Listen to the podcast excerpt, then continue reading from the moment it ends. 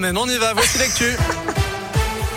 À la une, 18 ans de prison ferme pour le faux chauffeur de VTC jugé en appel pour le viol de trois jeunes femmes. Cet homme de 39 ans repérait ses victimes à la sortie d'une boîte de nuit lyonnaise et il profitait ensuite de leur état d'ivresse pour abuser d'elles à leur domicile. En première instance, il avait été condamné à 16 ans de réclusion. Cette fois-ci, les assises de la Loire ont été plus sévères. Il devra aussi respecter un suivi socio-judiciaire pendant 8 ans.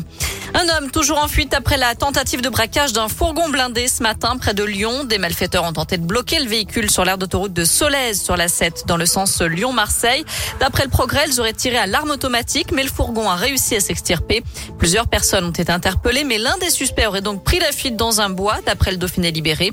Une vaste opération de gendarmerie est en cours dans le secteur de Communet et Chuzel. Des barrages sont en place. Plus de 400 kilos de drogue cachés au milieu des pastèques. Les douaniers de Lyon ont intercepté un poids lourd mardi sur l'autoroute A7 au péage de Reventin-Vaugry.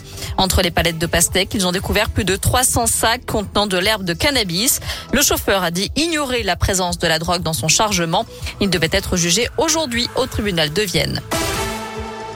Dans le reste de l'actu du nouveau dans la lutte contre les violences conjugales, le garde des Sceaux a présenté aujourd'hui un dispositif de réalité virtuelle mis au point par une société lyonnaise.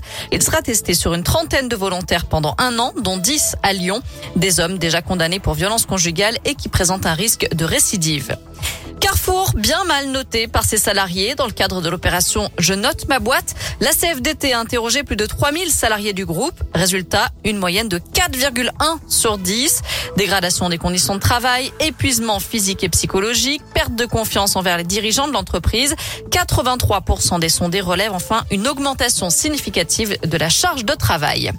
On passe au sport avec du foot et la huitième journée de Ligue 1 qui se prépare. L'OL reçoit Lorient demain à 21h à Dessine. Ce sera sans Malo Gusto ni Moussa Dembélé qui est à nouveau blessé à la jambe.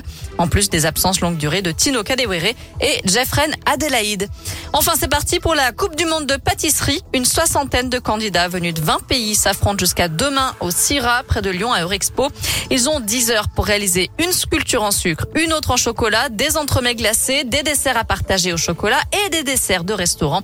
Les vainqueurs seront récompensés demain soir. Et puis, je rappelle qu'hier, le duo français a été sacré vice-champion du monde de traiteur. Le pays était représenté par un Dromois et un Ardéchois. On les félicite. Bravo, chapeau bas. Euh, merci à Sylvie. On file sur notre site radioscoop.com avec la question du jour. Participez-vous à la fête des voisins qui a lieu aujourd'hui même, qui sera célébrée certainement dans le week-end. Visiblement, c'est pas un grand succès. Hein. 2% d'entre vous répondent oui. Bah, j'ai pas de chips, c'est de pâte en croûte, donc euh, je Eh pourrais pas la faire.